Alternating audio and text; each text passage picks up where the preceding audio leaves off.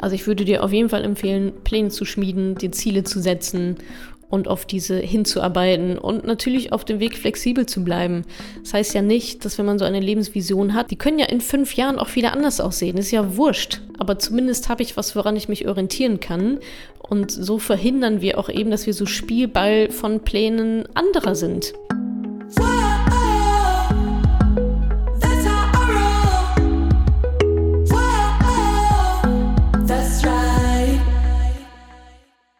Ready für ein wenig Neujahrsmotivation? Hier ist Gesa. In dieser neuen Ausgabe des Money Calls dreht sich alles um euer Money Mindset. Dafür haben wir im Archiv gekramt und euch Nataschas Antworten auf eure wichtigsten Fragen zu diesem Thema zusammengefasst. Darum geht es konkret.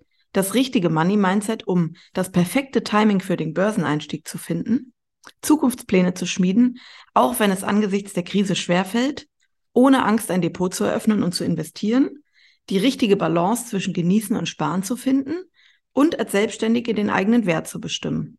Alle Tipps sind Mitschnitte aus unterschiedlichen Podcast-Formaten. Deshalb kann es sein, dass an einigen Stellen konkrete Situationen angesprochen werden. Alle Tipps sind aber allgemein gültig und relevant für jede von euch. Viel Spaß beim Inspirieren lassen. Hallo Natascha. Endlich habe ich mich auch entschieden, mehr zu sparen und äh, weniger zu konsumieren. Als Sparanfänger hier meine Frage zu deinem Podcast. Ist es eigentlich sinnvoll, in der momentanen Zeit ETFs zu kaufen? Und wie blickt man eigentlich bei den ganzen Sparplanangeboten durch? Machen ETFs nur Sinn, wenn man wirklich über einen langen Zeitraum investiert, also so mindestens zehn Jahre? Oder lohnt sich die Art des Sparens eigentlich immer? Außerdem würde ich gerne einen Teil in sicherheitsorientierte und den anderen Teil in ertragsorientierte ETFs anlegen. Auch hier meine Frage, ob du das für sinnvoll hältst. Ich danke dir. Viele Grüße, Nicole. Liebe Nicole, danke für deine Fragen. Erstmal herzlich willkommen an Bord. Super, dass du dich jetzt auch mit deinen Finanzen beschäftigst und auch sparst und weniger konsumierst. Da scheint ja dann auch ein, ja, ein Wechsel in Prioritäten stattgefunden zu haben. Das ist schon mal sehr cool auf jeden Fall für deine finanzielle Zukunft. Genau, und jetzt zu deinen Fragen. Ist es sinnvoll, jetzt in der momentanen Lage in ETFs zu investieren? Ja, es ist immer sinnvoll, in ETFs zu investieren, wenn du die momentane Lage meinst, wenn du damit meinst, die Corona-Krise, die ja stand heute, ich nehme das jetzt gerade am 13. Juni auf, die ja, ja, wenn man sich die Kurse so anguckt, eigentlich schon wieder vorbei ist. da muss man dann natürlich sehen, wie sich das in den nächsten Wochen und Monaten entwickelt. Jetzt ist krachend runtergegangen, aber ziemlich schnell auch wieder hoch. Das kann natürlich auch eine krasse Überreaktion sein. Man, man weiß, wie ihr wisst, man weiß es nicht. Aber von daher, eben weil man es nicht weiß, ist der richtige Zeitpunkt immer jetzt.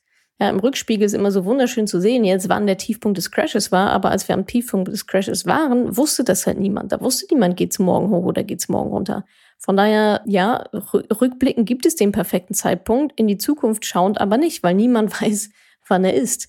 Und Krisen kann man sicherlich auch dafür nutzen, relativ günstig an Anlageprodukte zu kommen, günstig Aktien zu kaufen, günstig ETFs zu kaufen, wenn man vielleicht auch schon ein bisschen was gespart hat. Was jetzt nicht heißt, spart euer Geld bis zur nächsten Krise. Das würde ich auf gar keinen Fall empfehlen. Es gibt auch genug Leute, die, die vor, bevor diese Krise jetzt kam, sicherlich fünf Jahre oder so gewartet haben, oh, wann kommt denn endlich die nächste Krise? Und in der Zeit haben alle anderen richtig gutes Vermögen aufgebaut.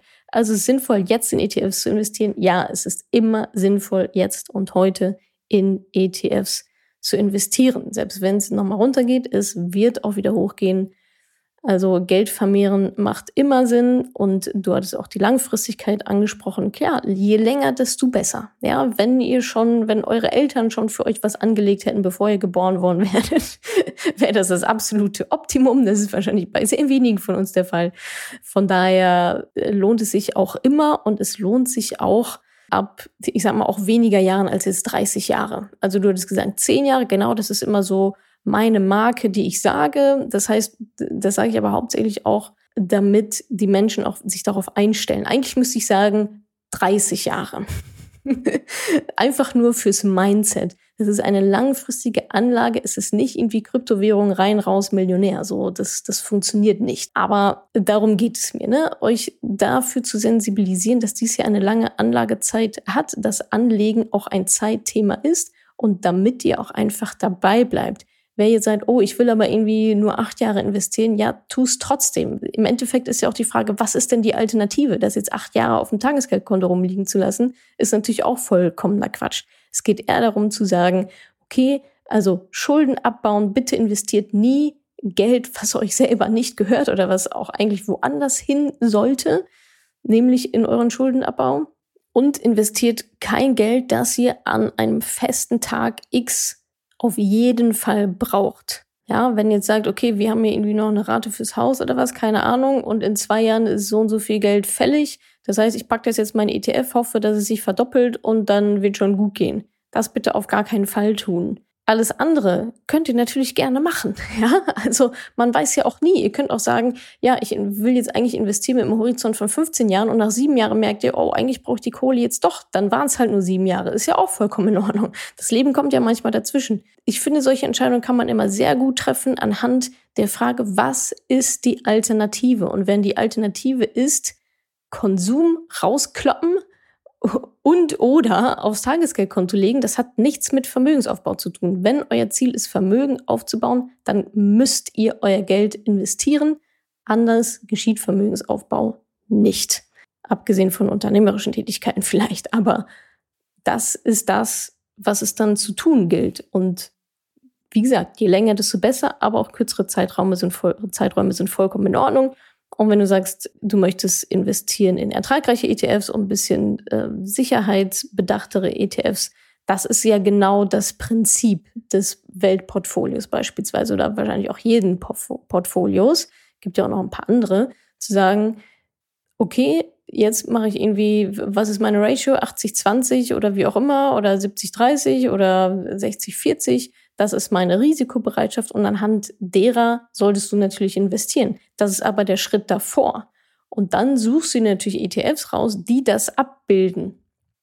Das ist jetzt nicht so super mega easy, nicht so super intuitiv. Da müsstest du dir schon noch ein bisschen was anlesen. Steht aber auch alles auf meinem Blog, in meinen Büchern, meinen Kursen und so weiter. Machen wir auch gemeinsam die Risikobereitschaft. Und daraus ergibt sich dann, wenn du die Risikobereitschaft hast, daraus ergibt sich dein Portfolio ganz automatisch. Das kannst du dir vorstellen wie so eine Schablone, ja, das Portfolio, Weltportfolio beispielsweise, da steht, das ist so, wie es ist, das ist so festgelegt von Wissenschaftlern, die sagen, das und das hier ist das beste Portfolio. Und dann kippst du eigentlich nur deine Risikobereitschaft da rein.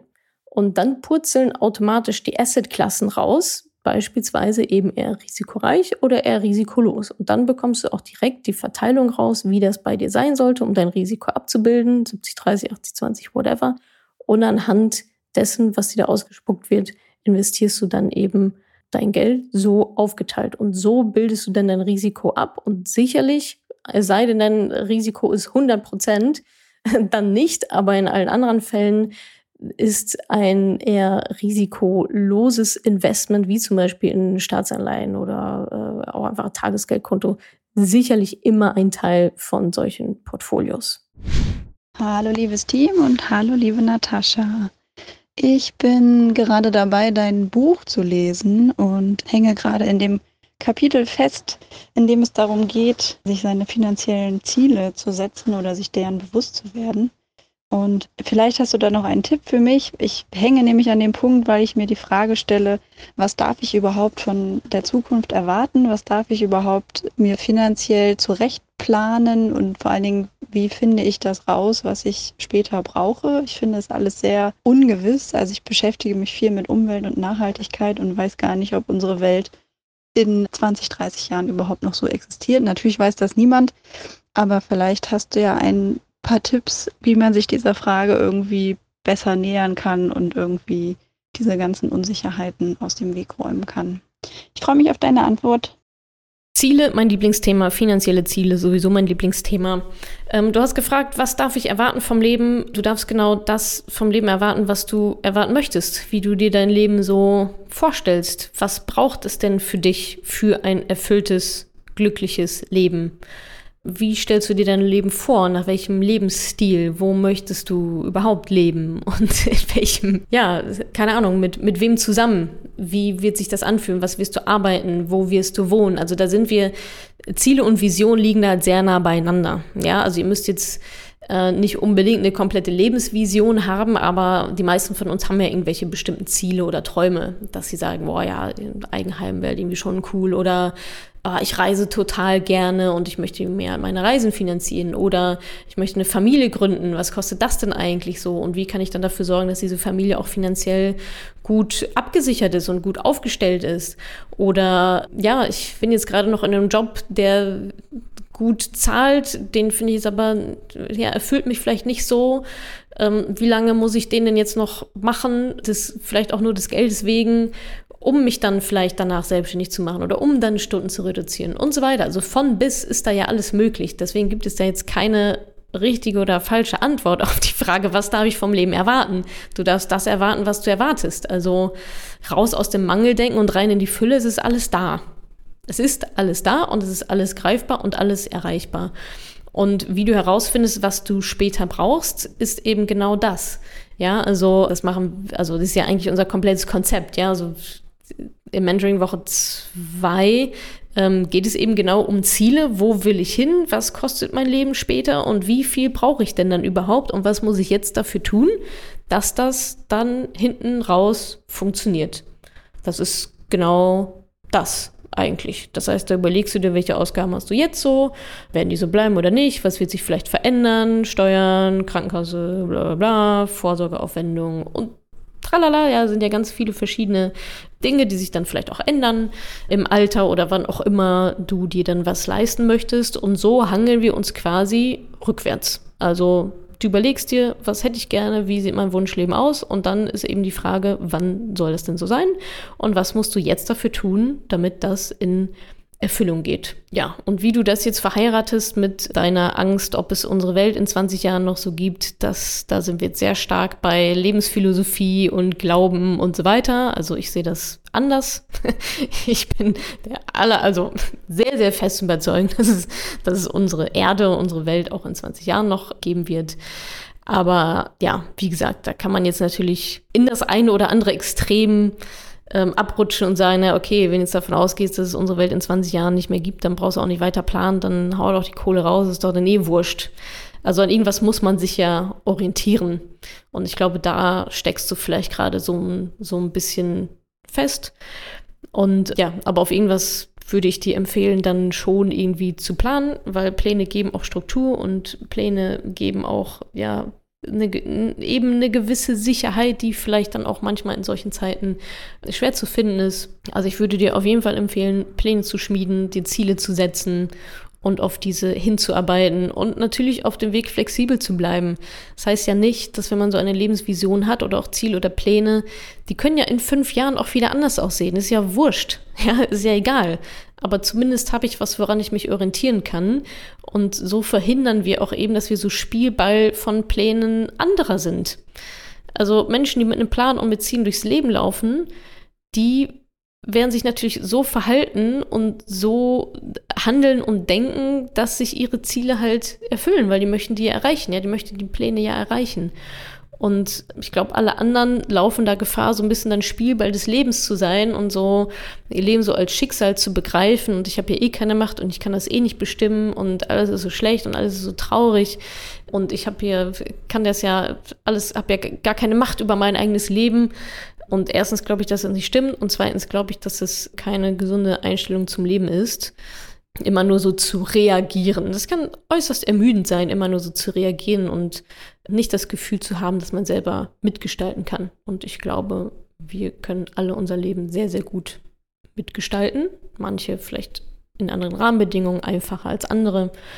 Aber eine aktive, proaktive Einstellung zum Leben finde ich immer noch ja, bereichernder und auch definitiv mit einer positiveren Energie als andersrum. Also mach dir da jetzt nicht zu viel Druck, da jetzt irgendwelche riesigen Ziele dir zu überlegen. Geh vom Endziel aus, überleg dir, wie dein Leben aussehen soll in 20, 20 30 Jahren, ganz grob und schau dann, welche Schritte du dafür gehen darfst, damit das dann auch wirklich so dann wahr wird. Ja, hallo ihr Lieben. Ich traue mich jetzt einfach mal. Mein Name ist Susanne. Hier eine Sprachnachricht und eine Frage oder meine Problematik zu beschreiben. Ich beschäftige mich schon länger mit ETFs und nehme so die letzten Hürden einfach nicht. Äh, und zwar tue ich mich schwer, selbst ein Depot zu eröffnen. Also zum einen die, diese wirkliche Aktion, sich für ein Depot zu entscheiden, also da würde ich eine Direktbank nehmen. Auch das geht schon so einigermaßen, aber mein Geld dann irgendwo hin zu transferieren, äh, das, äh, damit tue ich mich unheimlich schwer und bin total unsicher und könnte da so wirklich einen guten Schubs und den Rat, wie ich da vorgehen muss, gebrauchen. Ja, ich würde mich freuen, wenn ich da irgendwie eine Unterstützung kriegen kann. Dankeschön. Tschüss. Ja, also ich sag's dir ganz klar, wenn du dich nicht traust, wenn du dich nicht sicher fühlst, dann eröffne bitte einfach kein Depot. Fertig aus. Falsche Baustelle, falsche Frage zur falschen Zeit. Was nützt es dir jetzt, wenn du da mit einer Brechstange rangehst? Offensichtlich fehlt dir ja einiges. Dir fehlt einiges an Wissen, weil Sicherheit kommt durch Wissen in diesem Bereich. Angst und Unsicherheit entstehen durch Unwissen und da scheint bei dir gerade, ja, ein bisschen zu viel davon vorhanden zu sein. Sonst wärst du ja gar nicht erst in dieser Situation. Also fehlendes Wissen. Zudem vielleicht auch noch ein Mindset-Thema, was da auch so mit reinschwingt. Das kann man ja immer nicht so ganz voneinander trennen. Hast du dir mal deine Glaubenssätze angeguckt? Ja, was, also bist du überhaupt bereit, ein Vermögen aufzubauen? Und anscheinend signalisiert dir dein Körper und Geist gerade nein, wir sind noch nicht so weit. Also, don't do it ganz einfach und schon gar nicht in dem, ich sag mal, ungeschützten Raum, wo du niemanden hast, der dir so ein bisschen ein Händchen hält, der sagt, ja, es ist okay, kannst du so machen. Natürlich schwingt da immer, also es ist natürlich etwas Ungewisses und natürlich schwingt da immer so ein bisschen, also was heißt nicht immer, ähm, bei vielen auch nicht, aber es ist auch normal, wenn man sich so ein bisschen unwohl fühlt, weil natürlich ist das ein Verlassen der Komfortzone. So. Aber wenn man das in einem geschützten Umfeld macht, von einer Community oder mit Coaches oder was auch immer, wo dann jemand neben dir sitzt oder wie bei uns in den Live-Calls dann sitzt und sagt, ja, es ist okay, der ETF ist super, den kannst du so nehmen. Ja, das Depot, der Broker ist super, kannst du so nehmen. Natürlich ist das dann, fühlt sich das dann komisch an und natürlich macht sich da eine extreme Unsicherheit breit. Erst recht, wenn du, wie gesagt, dieses Wissen von vornherein nicht hast. Also meine Empfehlung an dieser Stelle aus den Informationen, die ich jetzt von dir habe, tu es nicht. Tu es nicht. Zurück, Hausaufgaben machen, Status quo analysieren, Ziel analysieren, Strategie machen, Risikobereitschaft analysieren, Plan aufstellen, langfristigen Finanzplan aufstellen, dann die Produkte aussuchen, dann das Depot eröffnen. Depoteröffnung ist bei uns im Mentoring Schritt 7 von 7 und nicht Schritt 1 oder 2 oder 5. Es ist Schritt 7 von 7, weil alles darauf aufbaut. Und wenn du das vernünftig gemacht hast, dann fühlst du dich vielleicht immer irgendwie noch so ein bisschen komisch, kribbelig, aber für manche ist eher so, wie, das war's jetzt? Das war ja irgendwie dann doch einfach. Ja, weil du vorher acht Wochen darauf hingearbeitet hast oder sieben, zu diesem Punkt zu kommen. Die Vorbereitung passiert nämlich in den Wochen davor und nicht bei der Depoteröffnung. Und wer sich unsicher fühlt, ich meine, insgeheim weißt du es auch. Insgeheim weißt du, dass du das Wissen nicht hast und dich deswegen unsicher fühlst, weil du ja, vielleicht die Priorität eben nicht dahingesetzt hast, sondern gesagt hast, ja, ach komm, jetzt mach ich mal hier eben Depot auf. Und so funktioniert es halt nun mal nicht. Und ich, es ist auch gut, dass es so nicht funktioniert. Und ich finde es sehr gut, dass dein Körper die signalisiert, mh, hm, nee, also irgendwas fehlt da noch. Das, also, das ist super gut, dass du es auch so erkennst. Das heißt, da funktioniert alles, da kannst du dich drauf verlassen. Ja, der, das Warnsignal, äh, die Alarmanlage funktioniert wunderbar. Und ja, wie gesagt, jetzt nochmal zurück, die Vorbereitungsarbeit machen, dann ist es relativ easy peasy. Auch du kannst da durchschlüpfen durch diese Vorbereitungszeit und dann fühlt es sich komplett anders an. Wirklich komplett anders. Du wirst dir denken, meine Güte, was habe ich mir da in die Hosen gemacht? Aber du hast, du machst jetzt gerade auch absolut zurecht in die Hosen, weil es wird auch in die Hose gehen.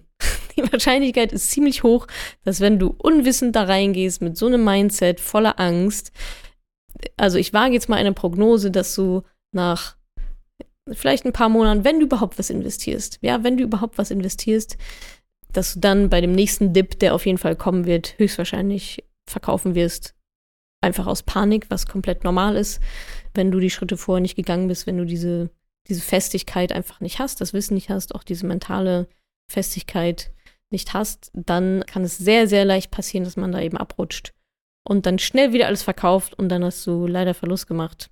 Zeit verloren, Geld verloren. Und von daher ist es sehr gut, dass äh, du da so große Zweifel hast und ja sogar mir da, hier mir eine Sprachnachricht schickst. Also der, ja, der, der Pain muss ja ziemlich groß sein, auch dafür noch Zeit aufzuwenden. Also don't do it. Mach es einfach, mach es bitte einfach nicht. Hallo, liebe Natascha. Ich wollte mal fragen, äh, findest du, dass Hedonismus bzw. ein hedonistischer Lebensstil und Sparen miteinander vereinbar sind oder ist es nicht miteinander zu vereinbaren? Weil wenn ich spare, keine Ahnung, dann verzichte ich ja auf viele Dinge und äh, wie du auch sagst, sind es ja auch vielleicht nur äh, drei Wochen Ostsee statt irgendwie äh, der Urlaub in Thailand. Aber der Hedonismus ist ja eher danach ausgelegt, äh, ja, das zu tun, was einen Spaß macht und einfach so nach Lust und Laune zu leben und dann halt doch vielleicht eher den Urlaub in äh, Thailand zu machen, wenn man wirklich Lust darauf hat. Viele Grüße. Ciao. Ja, sehr spannendes Thema. Es ist eine Sache von Prioritäten. Ziemlich simpel. Wenn ich für 5000 Euro nach Thailand in Urlaub fliege, dann kann ich diese gleichen 5000 Euro nun mal nicht sparen und anlegen und so, dass sie sich vermehren. Das ist, denke ich, ein Fakt, dem wir alle zustimmen. Es kommt natürlich immer wieder Geld rein und so weiter, das ist ja auch super. Aber letztendlich muss ich mich entscheiden, was mir in dieser Situation wichtiger ist. Und natürlich ist es umso schöner, je mehr sag es mal, Luxus wir uns auch leisten können, denn das Geld ist ja auch nur Mittel zum Zweck. Also wir sparen ja nicht um des Sparens willen. Ja, es äh, klingt oft so, ja, dann spare ich das Geld, aber hab ja gar nichts davon. Doch mehr Geld am Ende des Tages, wenn du es vernünftig investierst. Also die Frage ist, gebe ich das Geld im Hier und Jetzt aus? Oder investiere ich es im Hier und Jetzt, sodass ich später mehr habe? So, und das ist eigentlich die einzige Frage, die man sich beantworten muss. Also, was ist mir an der Stelle jetzt wichtiger? Was sind meine Prioritäten? Und das kann sich ja auch in unterschiedlichen Lebensphasen unterschiedlich gestalten, die Antwort auf diese Frage. Ja, vielleicht gerade am Anfang, wenn ich irgendwie jünger bin und denke, ja, Heidi Ho, jetzt mache ich jetzt mal eine Weltreise, tinge mal ein bisschen durch die Gegend, habe eh nicht so hohe, es muss jetzt nicht das Fünf-Sterne-Hotel sein, ich penne irgendwo im Hostel. Ja, ist doch super.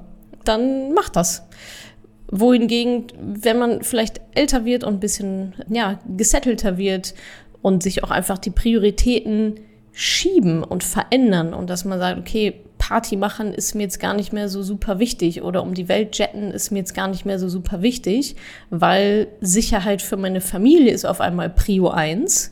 Anders als noch vor zehn Jahren, wo Party machen und nur die Welt jetten Prio 1 war, mit, keine Ahnung, 22 Jahren.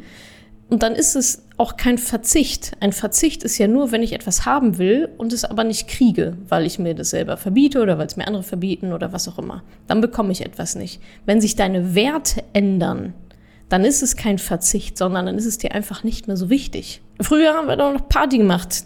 Dreimal pro Woche mindestens. Und das war irgendwie so, ja, Wert Nummer eins. Party machen, Party machen. Also ich mache keine Party, aber für mich ist es aber auch kein Verzicht, weil es ist nicht mehr Bestandteil meines Lebens, ja. Das ist nicht mehr mein Nummer eins Wert, ist nicht mehr Party machen, sondern meine Wertehierarchie hat sich über die Zeit einfach geändert.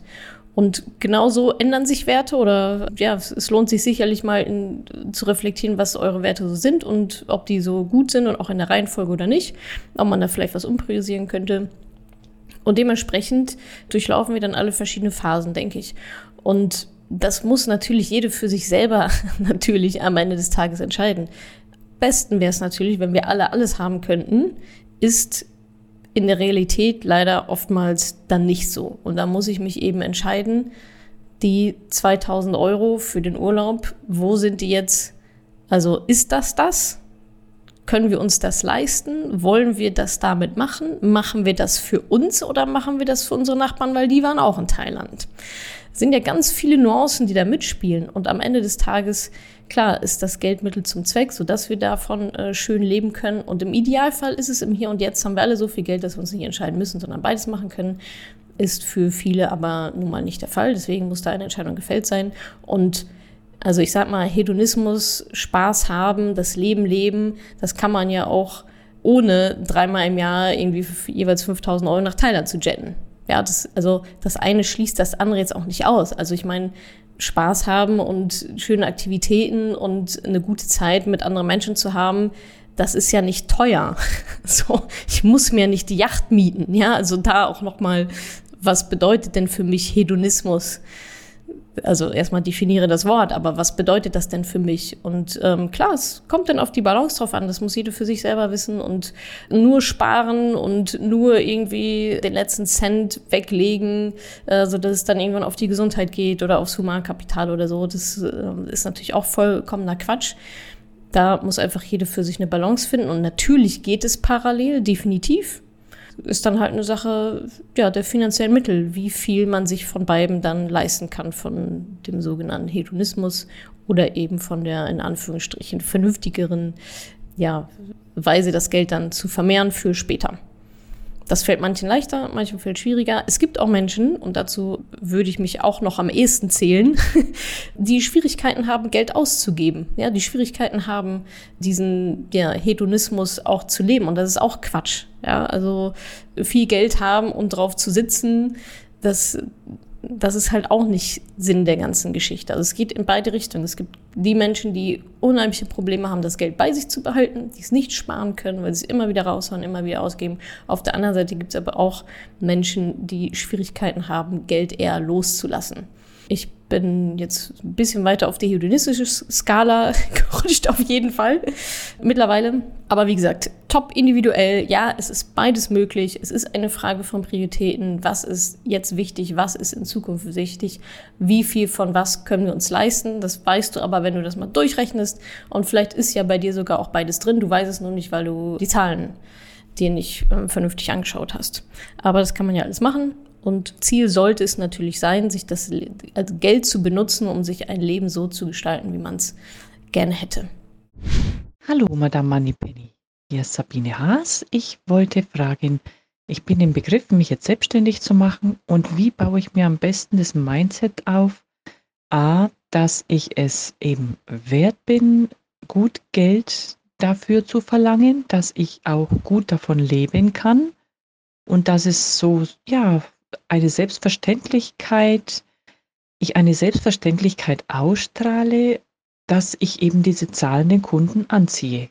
Dass alles im Fluss ist und dass die zahlenden Kunden mich finden und dass ich ohne Schamesröte im Gesicht meinen Preis nennen kann, den ich für mich als richtig erachte, dass das auch gegenüber ankommt. Ich möchte mit Freude und Leichtigkeit in die Selbstständigkeit gehen und dabei eben zahlende Kunden anziehen mit Freude und Leichtigkeit. Dankeschön. Für eine schöne Frage, Sabine. Vielen, vielen Dank. Ich, äh, bei mir, äh, der Kopf rattert schon wieder mit Preisfindung und Positionierung und Kommunikation und Branding und so weiter und so fort. Äh, das muss natürlich auch alles dann zu dem Preis letztendlich passen. Ja, um mal ein Extrembeispiel zu geben, wenn ich jetzt, keine Ahnung, auf Instagram oder sonst wo immer mit, keine Ahnung, Schlappen und kaputter Hose und kaputten T-Shirt und keine Ahnung, wie irgendwie rumlaufe und sage dann hier, mein Coaching kostet 20.000 Euro, dann passt das vielleicht nicht so. Ja, also der, der Brand-Fit sollte dann natürlich irgendwie schon auch so gegeben sein. Aber das, das weißt du sicherlich alle schon oder bist da schon auf dem richtigen Dampfer. So, und was jetzt Preis oder ja, genau, Preis-Mindset angeht. Eigentlich ist es ziemlich simpel, finde ich, der Input, den ich dir jetzt geben werde. Simpel, aber deswegen auch sehr, sehr, sehr, sehr wertvoll. Also die simpelsten Sachen sind ja immer die, die am besten funktionieren und äh, deswegen auch am wertvollsten sind. Also here we go. Du hast ja eine Mission. Ja, du willst Menschen dienen. Du willst Menschen helfen, etwas zu erreichen. Ja, bei mir ist es beispielsweise finanzielle Unabhängigkeit von Frauen, was ich erreichen möchte. Das ist meine Mission. Warum? Weil eine Welt mit starken Frauen, starken, unabhängigen Frauen eine deutlich, deutlich bessere ist. Das ist so meine Mission. Und dafür diene ich sozusagen der Allgemeinheit, meinen Kundinnen, um den, ja, genau, um die einfach zu unterstützen, dieses, dieses Ziel zu erreichen. Und du wirst ja ein ähnliches Ziel haben. Ja, du möchtest irgendeinen Unterschied machen auf der Welt, irgendeinen Unterschied im Leben von Menschen herbeiführen.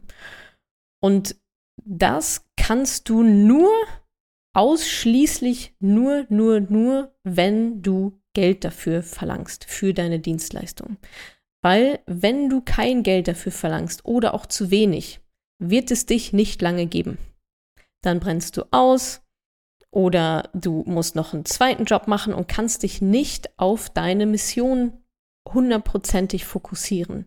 Das heißt, Menschen zahlen dir dafür Geld für deine Dienstleistung und du nutzt es dafür, dass es diese Dienstleistung auch in Zukunft noch geben wird, um weiteren Menschen zu helfen. Ja, das ist so eine Art Flywheel, das ist ein, ein sich selbst verstärkendes System. Und in dem Moment, wo du sagst, oh ja, äh, jetzt biete ich das mal lieber für 200 Euro an, anstatt 2000, ähm, weil ich fühle mich da selber nicht so richtig wohl damit, tust du niemandem einen Gefallen. Im Gegenteil. Ja, eigentlich zerstörst du dich selber und damit deine Mission, wenn die 200 Euro eigentlich nicht genug sind. Und im Endeffekt ist dann keinem geholfen. Ja, so ein Business muss eine Win-Win-Situation sein. Ja, du verdienst damit Geld, du kannst damit neue Leute einstellen, kannst dich damit noch bekannter machen, deine Dienstleistung noch breiter anbieten, noch besser anbieten, sie immer wieder optimieren. Und äh, dein Gegenüber, deine Kundin, kriegt genau das, was sie will und im Idealfall noch ein bisschen mehr. Overperformance. Immer, immer ein bisschen mehr liefern, als eigentlich erwartet wird. Dann hast du ein knaller Produkt, eine knaller Dienstleistung, was auch immer das ist. Und einen vernünftigen Preis dafür zu nehmen, ist, das, das muss selbstverständlich werden. Ja, das ist jetzt wahrscheinlich gerade noch so, ah ja, und mein Stundenlos und wie viel denn und so weiter und so fort. Aber das Mindset dahinter ist, wenn du ein, nur wenn du einen guten Preis dafür verlangst, der dir auch was bringt und der dem Gegenüber auch was bringt. Es soll ja auch, ich weiß jetzt nicht, was du anbietest, aber es ist ja auch eine Form von Investment, es ist auch eine Form von Commitment. Nur dann funktioniert es. Anders geht es nicht. Es kann nur so funktionieren. Und diese Menschen, wenn du mit diesem Mindset durch die Gegend läufst und das auch für selbstverständlich hältst und auch alles rauscutten, was irgendwie Freundschaftsdienst ist, ne? Ja, komm hier, wir können ja irgendwie was tauschen, ein bisschen Freundschaftsdienst oder äh, hier ein bisschen. Ich habe, also meine Freunde kriegen von mir auch nichts umsonst.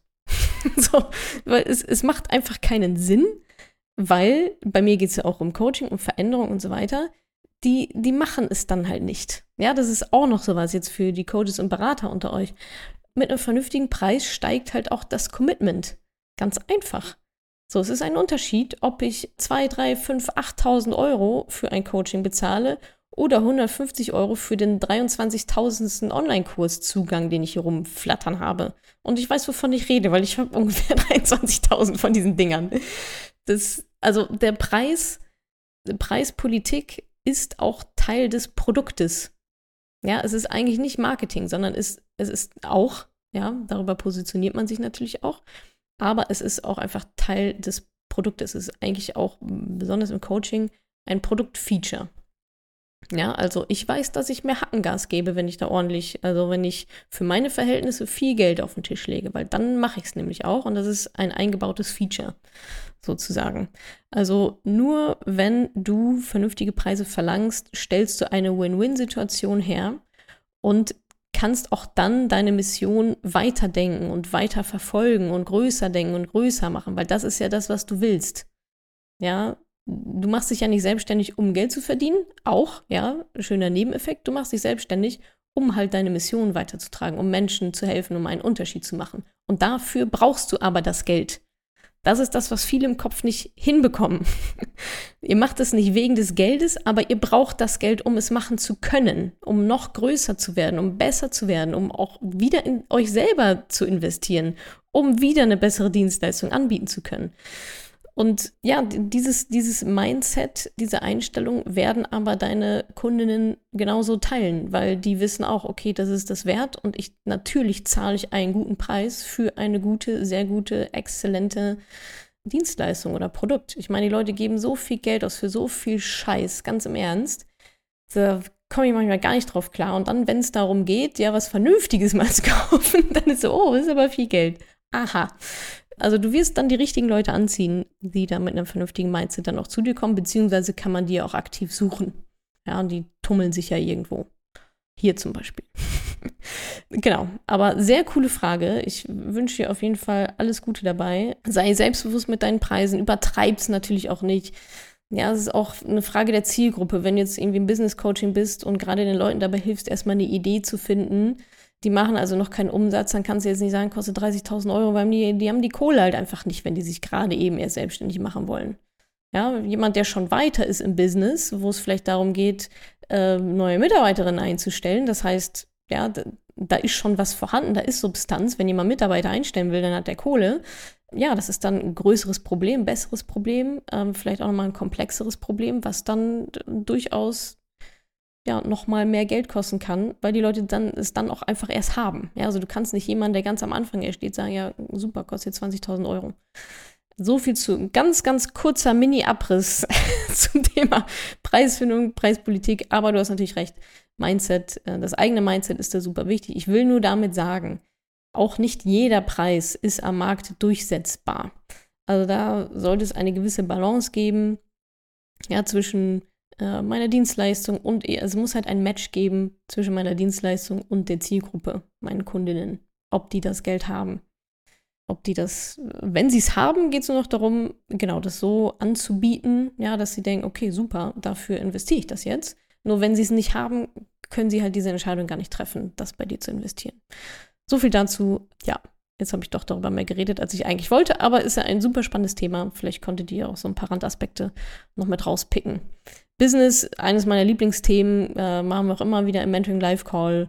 Äh, da haben wir auch immer mal wieder ein paar Ladies, die sich gerade selbstständig gemacht haben oder selbstständig sind und eben sowas vielleicht auch den nächsten Schritt dann machen wollen, zum Beispiel in der Preisfindung oder wachsen wollen und so weiter. Also gerne auch her mit den Business-Themen. Ich hoffe, ich konnte dir in dieser Podcast-Folge einiges Neues vermitteln und vor allem Lust auf mehr machen. Wenn dem so ist, wenn du dranbleiben möchtest, dann habe ich was für dich, nämlich meinen kostenlosen Newsletter. Dort bekommst du regelmäßig Tipps, Tricks sowie alle Neuigkeiten aus dem Madame Moneypenny Universum, denn News gibt es dort immer zuerst. Also einfach kostenlos anmelden auf www.madamemoneypenny.de slash newsletter und dann bekommst du schon ganz bald Post von mir.